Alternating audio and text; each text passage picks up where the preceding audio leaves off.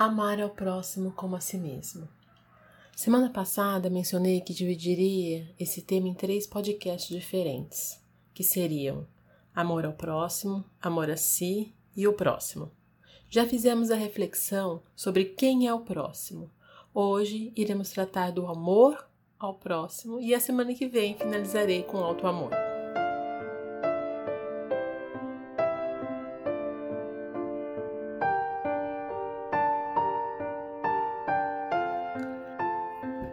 Assim, é aqui que damos início a mais um podcast em busca pelo equilíbrio. Meu nome é Cristiane Reinaldo Marque e te convido à reflexão. Vem comigo. Quando penso sobre o amor ao próximo, me ocorre o termo alteridade, que significa o estabelecimento de uma relação de paz com os diferentes, a capacidade de conviver bem com a diferença da qual o outro é portador. Para essa reflexão, eu retirei alguns trechos do livro Laços de Afeto, de Hermance Dufour, do capítulo que trata sobre alteridade. E ela diz o seguinte: A ética da alteridade consiste basicamente em saber lidar com o outro, o entendido aqui não apenas como próximo a outra pessoa, mas, além disso, com o diferente, o oposto, o distinto, o incomum ao mundo dos nossos sentidos pessoais o desigual, que na sua realidade deve ser respeitado como é e como está, sem diferença ou descaso, repulso ou exclusão, em razão das suas particularidades. Conviver com os contrários e aprender a amá-los na sua diversidade constitui desafio ético, mesmo porque o mastro da nossa revelação cristã preconiza a fraternidade como postura de base para relações pacíficas e mantenedoras do idealismo superior, em direção às clareiras de necessidades do homem do terceiro milênio. A inclusão, em nome do amor, é ação moral para nossa convivência, sem o que não faremos a dolorosa e imprescindível cirurgia de extirpação da egolatria tão comum a todos nós, almas com pequenas aquisições nos valores essenciais da espiritualidade. Diferenças não são defeitos ou álibis para que decretemos o sectarismo e a indiferença. Somente porque não compreendemos o papel dos diferentes na engrenagem da vida, executando uma missão específica que quase sempre só conseguiremos entender quando decididamente vencemos as etapas do processo de construção da alteridade. Sem deixar de considerar as inúmeras variações que resultam das peculiaridades individuais, apresentamos algumas etapas na caracterização do processo de alteridade, que são: conhecer a diferença. É a fase de acolhimento do outro, despedindo-se de preconceitos, estereótipos éticos pré-formulados, guardando abertura de afeto ao diferente e à sua diferença. O segundo seria compreender a diferença, criação de avaliações parciais, não definitivas, que favoreçam a análise desse outro, buscando entender-lhe as razões, estudar-lhe os motivos até penetrarmos na essência do seu ser, compreendendo-o pela apreensão do sentido que ele tem para Deus, seu papel cooperativo no universo. E a terceira fase é aprender com a diferença. É uma fase que une e permite acessibilidade mútua, receptividade aos sentidos do outro, propicia uma relação de aprendizado e o elastecimento de noções sobre como a diversidade do outro pode nos ensinar algo, buscando, se possível, aprender a amá-lo na sua particularidade. Fácil concluir, portanto, que a alteridade pode estar presente nos atos de solidariedade, empatia e respeito nas relações em sociedade, sem que necessariamente o amor legítimo esteja na base de tais atitudes por outro lado, o amor é sempre rico de alteridade e não existe sem ela.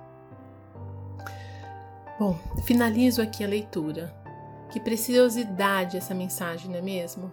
Quanto amor, cuidado e respeito que a irmã se nos traz nessas palavras. A minha escolha por fazer essa reflexão sobre a alteridade se deu pelo fato de que não é muito difícil amar o filho, o marido, os pais, amigos.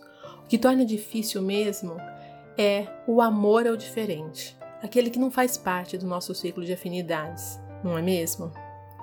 As etapas que Hermance nos apresenta, a meu ver, é um passo a passo de como podemos conquistar essa alteridade, conhecendo a diferença, compreendendo-a, aprendendo com ela tudo isso é fundamental para desapegar de preconceitos. E é um degrau que subimos para desenvolvermos o amor ao próximo. Um ponto importante a se destacar é que amar é diferente de gostar, ter ternura, ter simpatia. Gostar está relacionado com a sensação, o prazer de estar junto. E sentimos esse prazer quando há sintonia, quando estamos na mesma vibe. Como poderíamos ter sintonia por alguém que violenta, abusa, mata, ou seja, que está tão distante da moral e dos bons costumes? Isso não é possível, não é mesmo? Então, qual a diferença entre amar e gostar? Vejam, farei uma analogia simples para compreendermos essa diferença. Gostamos de arroz, mas não gostamos de arroz sem sal. Gostamos de banana, mas não gostamos quando a casca escurece. Vejam que o gostar se relaciona com a sensação, o prazer. Quando falamos de amor, dizemos que amamos o arroz ou amamos a banana, independente do seu estado, se está ou não com sal, se está ou não com a casca escura. Simplesmente amamos. Não condicionamos o estado do outro ao meu amor. Amo porque sou grata pela existência do arroz e da banana. Amo porque sou grata por saber que alimentam os famintos. Percebam a diferença?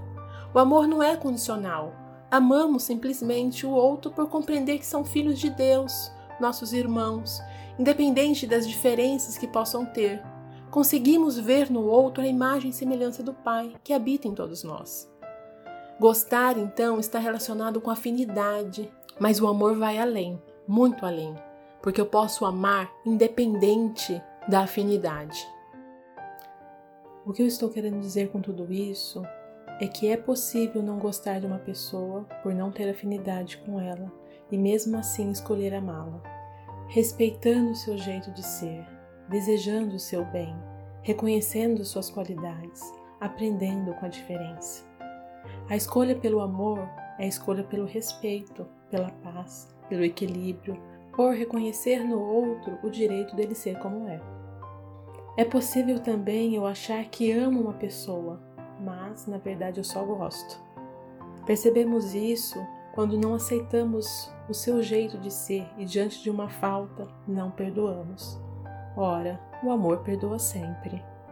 Estamos falhando como cidadãos do universo, não somente relativo ao amor, mas antes disso, em reconhecer o outro, em aceitá-lo na sua diversidade. Entenda que os relacionamentos são um convite da vida para superarmos o egoísmo. Cada pessoa que passa pela nossa vida, ainda que superficialmente, circunstancialmente, é portadora de uma mensagem de vida para nós. Não existem relações casuais. Finalizo dizendo que amar o próximo é algo que vale a pena ser vivenciado não somente pelo outro, mas principalmente por nós mesmos. É isso, meus irmãos. Compartilhe com seus amigos caso tenham gostado da mensagem. Ajude-me a levar essa semente de amor ao maior número de pessoas possível. Muita paz e amor para todos nós. Fiquem com Deus.